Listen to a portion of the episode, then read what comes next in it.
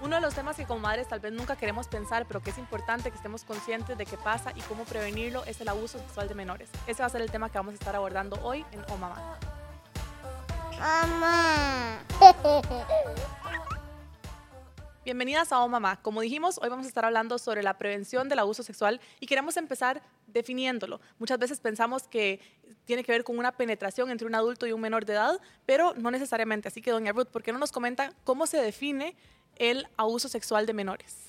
Sí, el abuso tiene que ver con todo lo que es exposición de un menor, de una persona menor de edad, a, que un adulto le hable, le, le eh, empiece con chistes, con palabras, le muestre imágenes, gestos, eh, eh, tocamientos, juegos. Y es importantísimo, importantísimo que le enseñemos a nuestros niños a, decir no y, a, y, a, detectar un poco estas cosas sin escandalizarlo, porque algo muy importante es que como madres, como padres, tenemos que cuidar esa inocencia de nuestros niños, pero sí prepararlos para que puedan en una, en una situación que se vean expuestos, el, el poder eh, detener el poder buscar ayuda y, salir de esa situación. Y si ha pasado, que puedan llegar y buscar ayuda con un adulto que pueda apoyarles. ¿Cómo podemos hacer que nuestros hijos se sientan más seguros viniendo a hablar con nosotros o que sepan qué tipo de cosas nos, tienen que venir a decir a los papás? Yo creo que primero en el tema de prevención, desde que están muy pequeñitos, debemos de llamar las partes del cuerpo por su nombre. Esto es algo súper importante y, y, a veces se nos quedan viendo como, uy, pero ¿por qué le está diciendo pene? ¿Por qué no le dice el palito? Porque se llama pene. La vagina, así es como se llama. Entonces, número uno, mi recomendación es siempre llamar las partes del cuerpo por su nombre y explicarles, ¿verdad? Que hay partes del cuerpo que nadie puede tocar, que son partes privadas y que nadie las toca ni podemos tocar esas partes del cuerpo. Y nadie las ve y nadie le puede enseñar esas partes del cuerpo.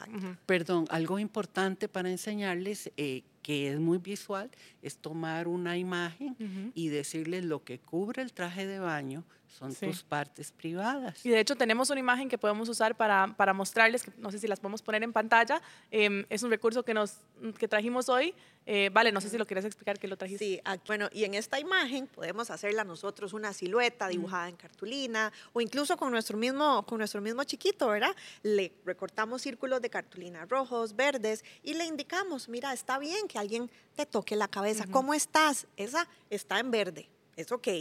Pero si de pronto alguien quiere tocarme las nalgas o quiere tocarme la vagina, está en color rojo, prohibido. Esta es no. ¿Y qué hago si alguien me intenta tocar o si me dice que lo toque o si incluso me enseña esas partes? Voy corriendo y le digo a mamá, voy corriendo y le digo a papá. Es importante, ¿verdad? Que, que abramos ese canal de comunicación y con actividades tan sencillas como esta, que es muy visual, porque muchas veces un vestido de baño tal vez es de los que son de manga larga, ¿verdad? Y hasta abajo y me tocó el, codo. Y ahí, bueno, sí, el chiquito tenía razón porque era de manga larga, pero bueno, las partes privadas, lo que cubre la ropa interior, nadie lo puede tocar. Y esto es un recurso que es muy visual, le ayuda al niño también a ubicar cuáles son esas partes del cuerpo prohibidas para los demás. Claro, vale. Y una de las cosas importantes también es que el niño aprende por medio de repetición. Entonces, no únicamente se lo vamos a decir una sola vez. O sea, esto es algo que queremos que verdaderamente interiorice. Entonces, por ejemplo, en mi caso, cuando Marcelo va al baño, porque ya terminaron de hacer el party learning, o Martina va al baño, que ya ahora se eximió del party learning. Em, entonces llegamos y le decimos, Martina, nadie te puede tocar la vagina. Nadie te puede tocar el pene, ¿verdad? En el caso de Marcelo. Siempre lo decimos y lo decimos inclusive en voz alta cada vez que va al baño. ¿Por qué? Porque el niño en esta edad ocupa repetición, ocupa que esto sea algo cotidiano y también necesita que esas palabras sean cotidianas, ¿verdad? O sea, cuando si se está bañando, algo así, nosotros lo que le decimos a Marcelo o a Martina es, tené, aquí está el jabón, límpiate vos tus partes privadas. Cuando estamos en la casa de mi mamá o estamos en la casa de alguien, en voz alta inclusive, para que escuchen todos los miembros de la familia, le decimos, Marcelo, límpiate vos el, el culis o límpiate vos el pene, eh, o Martina, limpiate vos, porque nadie te puede tocar esto, ¿verdad? Y se lo decimos en voz alta para que las demás personas también escuchen y que sepan cuál es nuestra manera. En nuestra casa no hay nombres de galletita, el palito, el firifiri, el Mickey Mouse, nada de eso existe. O sea, en nuestra casa las palabras se dicen por palabras porque yo voy a ayudarle a mi hijo que en caso de que a alguien le toque inapropiadamente sus partes, le enseñe sus partes, se enseñe alguna otra parte, que él pueda decir alto, eso no. Y yo a y puede identificar esa parte por su nombre. no la pueda decir también, porque imagínate qué difícil que no sepa el nombre y llegue y te diga, eh, mami, me toca, eh, toqué la lombriz. Y uno, de, divino. O sea, uno, uno en la, ¿verdad? En su mente dice divino, el otro se fue al charco y agarró una lombriz. O sea, divino y puede que te esté diciendo algo más y, y, piense que cuando vos le estás diciendo eso no le estás dando la importancia que para él fue importante. Entonces es muy importante nombrar las cosas por su nombre. Algo, algo que recordar que, que lo hemos hablado acá en este programa es que los padres, los padres eh, son los responsables de los niños y recordemos, ellos son frágiles hay que cuidarlos, es importante saber dónde están, con quién están, eh, los lugares donde los dejamos, si van, si va, si los padres los llevan a una casa, de visita y, de pronto los padres están, no sé, haciendo un asado y se perdió el niño porque se fue a otra parte de la casa, es importante que los padres estén cerciorándose dónde andan los hijos, dónde, dónde, pasan. Y, y alguien podría decir, pero qué alarmista, pero con años de atender personas que han sufrido abuso sexual y viendo las secuelas aún adultos mm, que no han resuelto, que no han sanado, eh, necesitamos cuidar y guardar nuestros hijos. Y si alguien nos dice es que es exagerado el cuido, o sea, nadie te puede decir que es exagerado, son tus joyas, son tus tesoros y tenés el derecho a cuidarlos y a guardarlos donde sea que estén. Eh, si, si, un niño llega, si un niño llega y habla y dice, eh, necesito hablar, eh, decirle, no, no, ahora, ahora, después. No, necesitamos atenderlo y esa es responsabilidad nuestra como padres.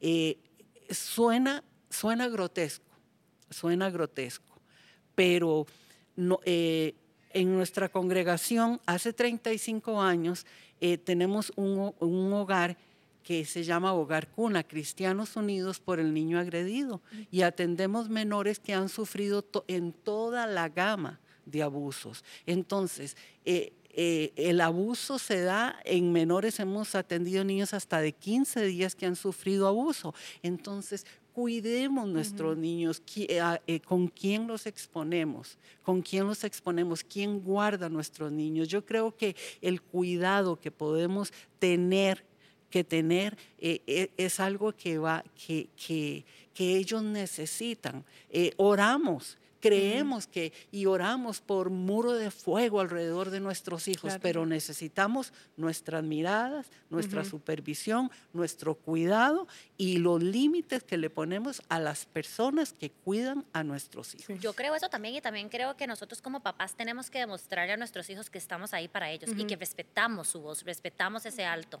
Entonces, por ejemplo, hay muchísimas cosas que nosotros hacemos actualmente. Por ejemplo, cuando llegamos y le hacemos cosquillillas, el chiquito dice, ya, ya, ya, y usted, ay, es una cosquilla y te haciendo las costillas, no le estás respetando el alto. Eso quiere decir que si en algún momento lo están tocando, él va a decir, pero es que mi alto no tiene validez, ¿verdad? O sea, sí es importante que cuando tu hijo te dice alto, no quiero, le respetemos el que no quiera, ¿verdad? Y, que él sepa que si alguien no se lo respeta, esa es una alarma y eso no es normal. Por supuesto, por supuesto, eso es súper importante. También es súper importante hablar de esto que hablaba doña Ruth, o sea, tenemos que hablarlo con todas las personas que están a nuestro alrededor, todas las personas que están cuidando a nuestros hijos, porque lastimosamente, y esto es de las cosas más duras eh, que yo he tenido que ver, pero el 90%, lo estábamos viendo eh, fuera de cámaras, el 90% de la gente que abusa a los niños son personas que usted conoce, que están dentro de la familia, que conocen a nuestros hijos y que tienen una atención uno a uno con nuestros hijos. No es esa persona X que llega y que lo vio una vez y ya está, sino es personas que conviven con uno. Entonces, sí es importante y una de las cosas que nosotros hacemos, por, por, ejemplo, en nuestra casa es estar diciendo constantemente, nadie te toca el pene. Marcelo, ¿quién te toca el pene? Nadie. ¿Mamá te toca el pene? No papá te toca el pene, no, Mar- eh, Martina te toca el pene, no, inclusive entre hermanos, ¿verdad? Eso no es permitido. Racket te toca el pene, Abby te toca el pene, no, y siempre estar diciéndole eso porque lastimosamente, y aunque uno no lo quiera aceptar, porque es de las cosas más dolorosas, Sí, el claro. tener que nada más saber que tu hijo fue abusado por un por tu mamá, por tu papá, por verdad, por un tío, que muchas veces eso pasa. Claro, Claro. eso pasa y el chico te llega y te dice, es que mi uno, ay, no, eso no es cierto, Ujú, ¿verdad? qué Entonces te volves cómplice. Un niño nunca va a mentir. Un niño que es abusado nunca, nunca, nunca se lo va a inventar. No tiene la, la malicia ni la capacidad para elaborar esa clase de mentira. Señales que podemos ver en los niños que han sido abusados, pero que no nos dicen nada. Yo tuve la experiencia hace muchos años eh, como profesora de preescolar vi una niña que era súper dulce, súper tranquila, de pronto la, empezó a llegar enojada, molesta, de mal humor, este, y me llamó mucho la atención porque no era una niña que era así. ¿verdad? Entonces empecé a ver como, como esas señales, cambios en el humor, ya era una chica grande, eh, muy, muy como ensimismada, no, ya no jugaba igual, y ahí fue Wow. cuando dijimos, wow, aquí hay algo, entonces empezamos a, a- a hablar con la familia, exploramos a ver qué era lo que había, eh, qué, qué era lo que estaba pasando, si había habido algún cambio en la dinámica, la mamá me decía, no, no hay nada, Mm, también, y lastimosamente resultó que un familiar, un tío, había abusado de ella.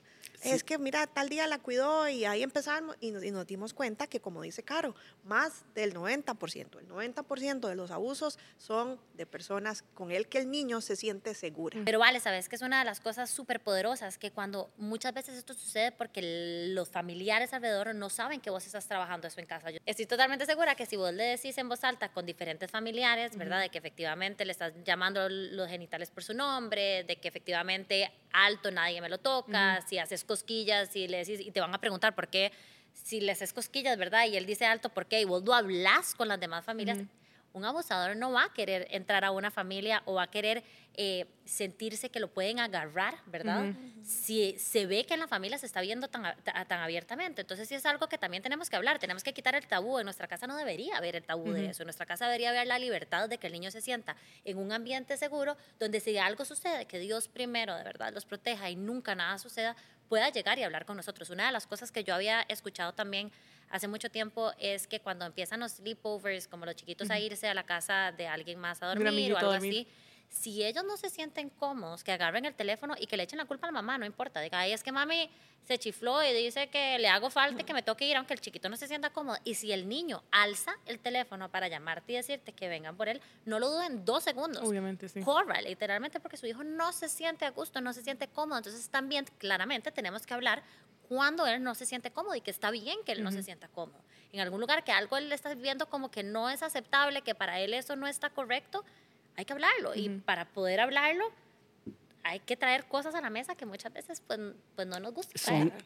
eh, temas, temas incómodos, temas, temas incómodos, temas difíciles, pero en lo que es prevención, en lo que es prevención, hay que, hay que decirle, hay que desde pequeños en, eh, llevarlos a que memoricen el número telefónico, Claro. a que eh, sepan cómo, cómo localizar, cómo pedir ayuda y lo que decías, que en un momento de, de- de que necesiten ayuda no, no tengan que decir nada. Eh, re- eh, muchos, muchos expertos recomiendan usar, tener una clave, una palabra familiar, por ejemplo, la palabra alfa o, o- y, y decir, eh, mami, ¿cómo está Alfa? Con solo que diga, mami, ¿cómo está Alfa? O sea, inmediatamente llegas a donde miedo, es que qué horrible, ¿verdad? Llega- llegas a donde estés. Porque muchas personas tienen el tabú de que, de que si un niño está siendo, está siendo abusado, o sea, eh, también presenta los síntomas rápido. No No siempre, necesariamente. no necesariamente. ¿Por qué? Porque el abusador no, generalmente, eh, eh, recordemos, eh, estamos hablando de, de- de ya patologías muy fuertes. Entonces, son, eh, eh, generalmente son personas que manejan muy estructuradamente un- un- una forma de, Y de muchas ir veces preparando poquito a poco, exacto, el, víctima. el famoso grooming, que se Ajá, dice en inglés. Y sí. entonces empieza con un juego, con un juego, con un juego para ir preparando la Mm, sí. Eh, y al niño se le vuelve algo normal. Entonces, no, no es como, no siempre, no siempre es tan fácil de detectar. Ahí son los adultos eh, hablaba con una familia y me decían, no, e, el niño no presentaba nada, no decía nada, este, este familia lo recogía en la escuela, lo llevaba, lo llevaba a su casa y, no sabíamos hasta que un día eh, pasó una situación y en la noche llegó, despertó los papás y les dijo que tenía una pesadilla y viendo la pesadilla empezaron a hablar y, ahí el niño empezó a hablar y hablar de, lo que estaba pasando con su tío, que, que, que, lo hacía acariciarle el pene. Entonces, es importante, importante siempre el, compartir con los niños, el escucharlos, el ver con las personas que están a su alrededor. Pues, ¿Sabe que también siento que es importante también? Muchas veces hablamos y esto suena ¿verdad? Como absurdo pensar que, que si vivimos en una familia cristiana, como que alguien, ¿verdad? Cristiano vaya a hacer eso. Y es una realidad. Alguien cristiano puede estar teniendo esta lucha, alguien cristiano puede hacerle eso a nuestros hijos, alguien alguien lo puede hacer. Eh, lastimosamente alguien lo puede hacer. Y en todas esas familias, esa estadística de 9 de cada 10, en todas esas familias le garantizo que todo, que los papás decían, esa persona jamás sería capaz. Entonces todos lo piensan. Y algo importante, ¿verdad? Aquí hablando del tema de prevención, ¿cómo podemos prevenir esto? ¿Han escuchado ustedes el, consentimiento? Que muchas veces estamos visitando a la abuela, a la tía, es hora de irnos, mi amor, anda, dale un beso y el chiquito no quiere. Entonces la tía hace, ay, ¿cómo? Me voy a poner a llorar. Y uno es, ay, mi amor, vaya y le da un beso, ¿verdad? Ahí estamos, no estamos validando sus sentimientos. El chiquito no quiere darle un beso. Entonces, ¿cuál es el mensaje que le estamos dando? Que a veces él no quiere hacer algo, pero como la tía o la abuelita se puso triste y, ay, es que ya no te quiero, entonces lo, lo tengo que hacer. Tenemos lo que, exacto, es, es, un tipo ahí de, de, manipulación que, que obviamente la abuelita, esperemos, y, y la tía no tenga esa, esa intención de abusar del bebé, del chico, pero también muchas veces el, el obligarlos a hacer, a, expresar muestras de cariño que el niño nada más no quiere. Claro, vale, y qué importante es que cuando la, la, persona pregunte o la abuelita te diga, pero ¿por qué? ¿Verdad? ¿Qué, qué, qué mala crianza? O qué chiquito más eh, arisco, ¿verdad? O cualquiera que la palabra que utilice, vos le puedas decir, no, es que Martina está respetando su cuerpo y que ella está respetando que en ese momento no quiere, dar un beso. Bueno, ¿de qué otra forma te quieres despedir? Quiero hacer eso. Ok, mi amor, perfecto. Tirarle un beso desde acá. y no obligar. Y no poner, eh, no manipular eso de, ves que se va a poner triste, pobrecita la abuelita y pobre, ¿verdad? Porque no es así. Si hacemos, si desde pequeños les enseñamos a que la otra persona se siente mal porque yo no le hice A o B, y ella tiene que usar su cuerpo para satisfacer las necesidades de adultos o los deseos pero, de pero, pero es que eh, vamos siempre a lo que es la educación con los niños. Eh, algo muy importante es enseñarles diferentes formas de mostrar afecto. Eh, puede ser con abrazos, puede ser con besos, puede ser con adiós, puede ser ahí. El famoso puñito de ahora.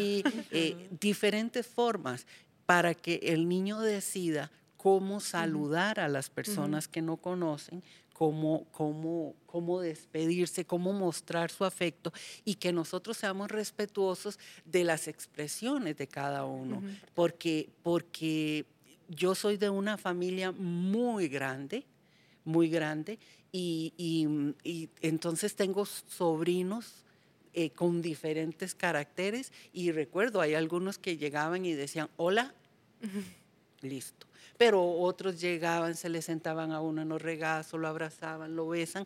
Eh, es diferente y uno tiene que respetar. Como familia, como familias, como adultos, tenemos que respetar la personalidad del niño. Y algo, retomando sobre, sobre la persona que abusa, eh, quiero, quiero enfatizar el punto los hombres y las mujeres abusan, porque muchas veces hablamos solo hombres, y los eh, niños pueden repetir conductas de abuso. Un niño abusado puede repetir la conducta, puede repetir el acto en otro niño. Entonces nosotros también tenemos que, que enseñarle a nuestros hijos, a nuestros niños, que a otros niños también tiene que decirles no. No solo son adultos, los, los, niños que han sido abusados eh, eh, repiten, porque por ejemplo, eh, aprendieron que, ciertos besos apasionados era como la forma en que le daban amor. Entonces, una, una de las cosas que nosotros, eh, algunos de nuestros niños hemos tenido que enseñarles es cómo se abraza. Mm. No, no, ves, no, besa, no vamos a besar en la boca. Sí, súper eh, vamos, a, vamos a besar aquí, te voy a besar la manita y le enseñamos diferentes formas porque son aprendizajes son aprendizajes. Y los niños, los niños tenemos que protegerlos de todo esto. Eh, la, gente, la gente habla y yo, yo leo y la gente habla, es que los hombres y, es una lucha, el feminismo, una lucha contra el hombre y, y el hombre y hay que criarlo para que no sea un abusador. Y se les olvida que muchas, muchas mujeres son abusadoras. Y una persona, una persona que tiene esta compulsión. La Biblia lo llama en Gálatas eh, lascivia, obras de la carne.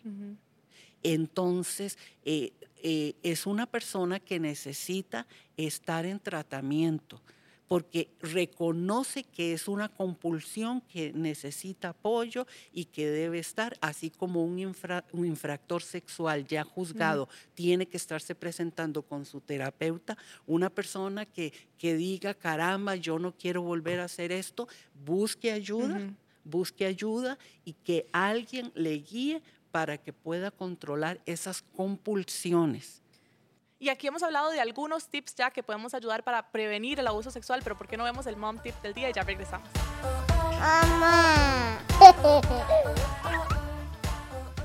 Bueno, y el mom tip de hoy acerca de prevención sexual infantil es acerca de los famosos secretos.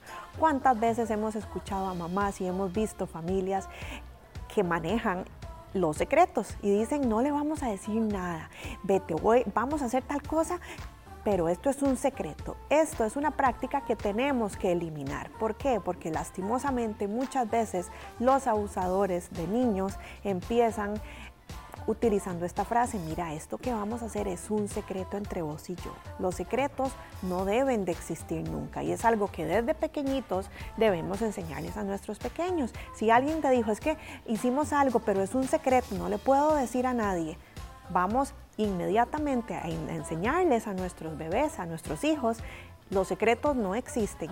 Algo muy diferente es una sorpresa.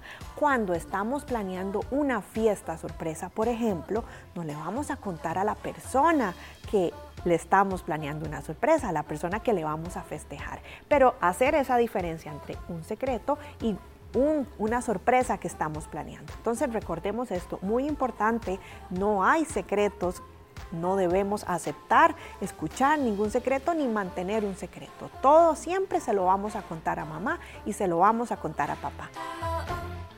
Y este tema yo creo que es súper, súper, súper complicado, pero también, y, no nos gusta ni siquiera pensarlo, porque simplemente el hecho de pensar que nuestros hijos pueden llegar a tener algún tipo de abuso se nos eriza la piel como mamá, ¿verdad? De verdad es algo, es como sería como la peor pesadilla que nos puede pasar que algo les pase a nuestros hijos de esta manera.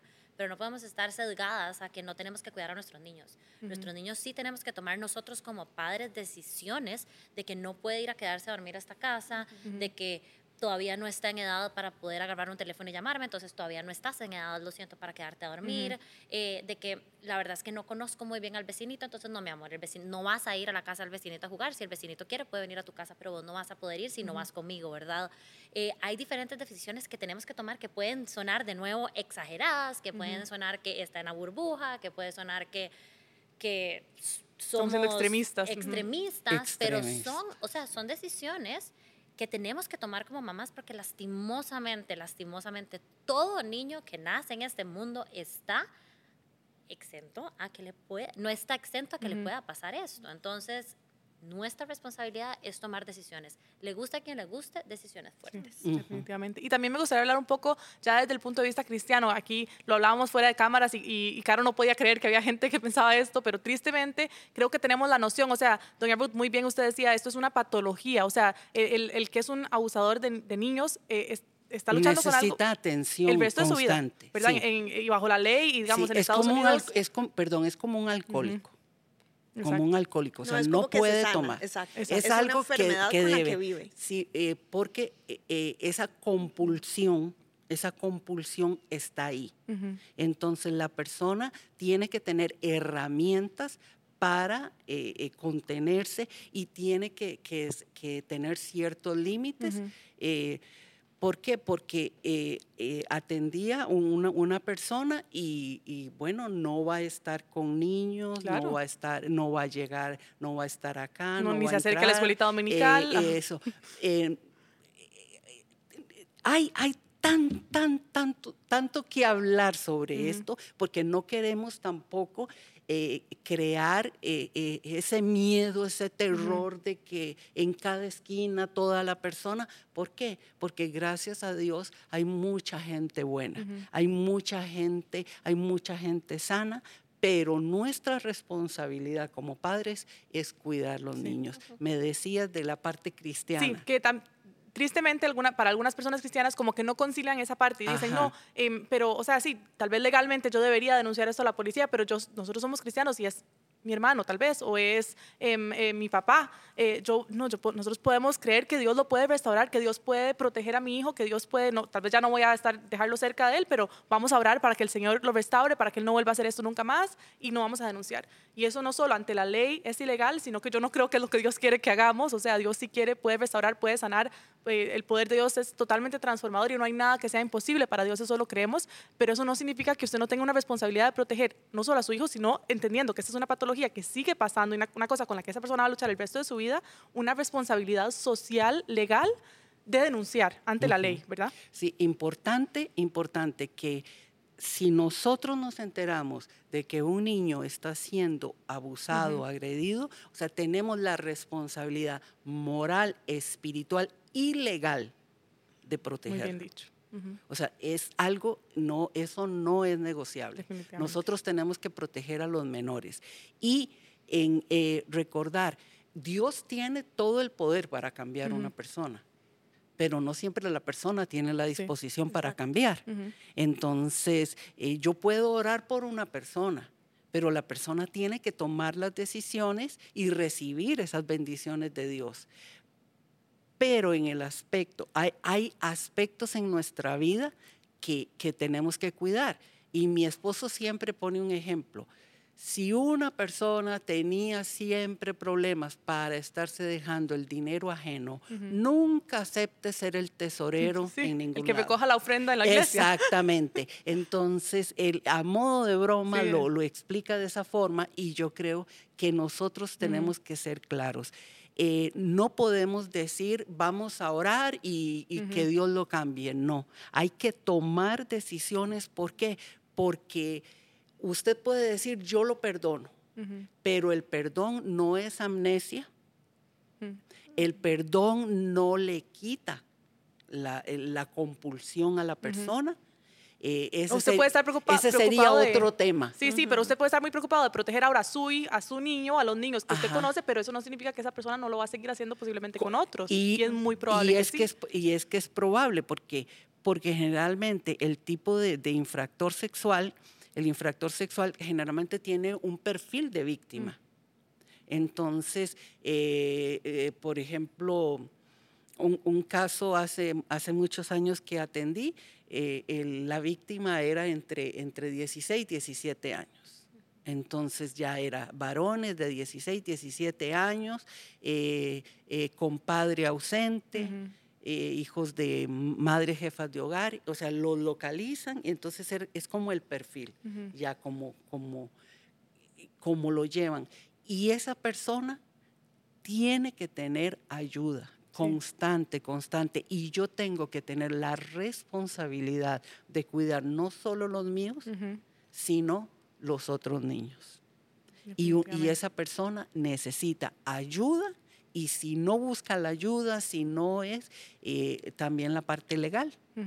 Cada cual, cada cual tiene que dar cuentas a las leyes pues, de lo que hace. Y aquí en Costa Rica, por ejemplo, si uno conoce de un caso de una infracción sexual a un menor o abuso sexual a un menor y uno no lo denuncia, uno es cómplice Ajá. bajo la ley también. O sea, y creo es, que en muchos es- países es, es así. culpable. No, la, la ley de protección a menores y adolescentes es internacional. Ujú. Ahora, desgraciadamente no se cumple porque sabemos, ahora hablábamos de países donde no se respeta Ujú. el- el- la, la- la edad de los niños, pero la ley de protección a menores y adolescentes es internacional. Wow, muchas gracias. Em, y doña Ruth, nunca nos gusta cerrar un programa. Yo no me imagino no, no estar viendo a mi hijo como en este momento y no tener, digamos, la paz de Cristo en mi corazón y saber que lo puedo cubrir en las mañanas con la sangre de Cristo, que puedo declarar palabras sobre él, declarar que hay un vallado de ángeles que lo protegen. Em, y de verdad que me estoy poniendo emotiva ahorita pensando en tantos niños que tal vez no tienen eso y, y podemos orar nosotros también como mamás por ellos. ¿Y por qué no orar, hacemos por una los, oración por- orar por los niños y recordar que la, eh, incluso desde el Pentateuco, desde la ley en Deuteronomio, eh, siempre había un señalamiento contra violadores, Mm. contra abusadores. Porque alguna gente piensa que eso no es un tema que está en la Biblia, no me puedo meter ahí, pero desde, desde la ley se señalaba eh, lo, que, lo que debía pasar con un abusador, con un violador. Eh, el, el Señor Jesús dijo, hay de aquellos que pongan un tropiezo sobre estos pequeñitos. Entonces, los niños debemos cuidarlos. Así es que, ¿qué le parece si nos unimos todos y oramos por nuestros niños? Padre, en el nombre de Jesús, venimos, Señor, uniendo nuestra fe, nuestro corazón, Señor, nos conmueve, Señor, orar por nuestros niños, por tus niños, por los niños de nuestras naciones, para que tú los guardes, para que levantes personas que sean conscientes, responsables y que puedan cumplir las leyes, que puedan guardarlos, que puedan protegerlos, que nuestros niños puedan despertarse y ser niños, poder reír con tranquilidad, poder ser esos niños, Señor, que tú abrazaste, que tú cuidaste.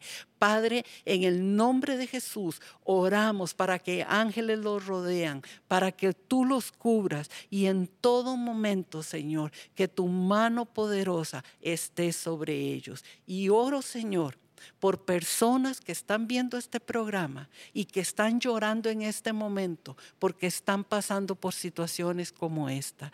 Oro para que tu mano poderosa esté sobre ellos y te recomiendo, busca ayuda, habla con alguien.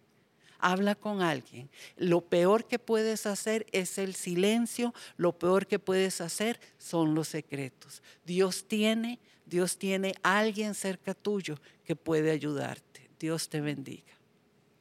Muchísimas gracias. Y eso concluye con este tema tan complicado, pero esta primera temporada del programa Oh Mamá, qué lindo, ni, lo habíamos planeado, siempre tratamos de cerrar cada episodio con la oración de salvación, pero qué lindo eh, orar por los niños y, que están tal vez en una situación de vulnerabilidad, orar por las personas que están luchando contra esto y también por ese vallado de protección hacia todos los niños que no conocen del Señor. Nuestro objetivo con este programa era enseñar crianza basada en la palabra de Dios, criada basada en la Biblia y crear esa nueva generación eh, de niños y jóvenes y eventualmente adultos que vayan a estar aferrados a la palabra de Dios, que vayan a amarlo a Él y que vayan a compartir de ese amor con el resto del mundo. Si usted tiene ideas de episodios que le gustaría ver o temas que le gustaría que tratáramos en siguientes temporadas, por favor escríbanos al correo que está en pantalla o siempre tienen, tienen nuestras redes sociales ahí, nos pueden escribir directamente y esperamos que nos veamos muy pronto en una segunda temporada de Oma.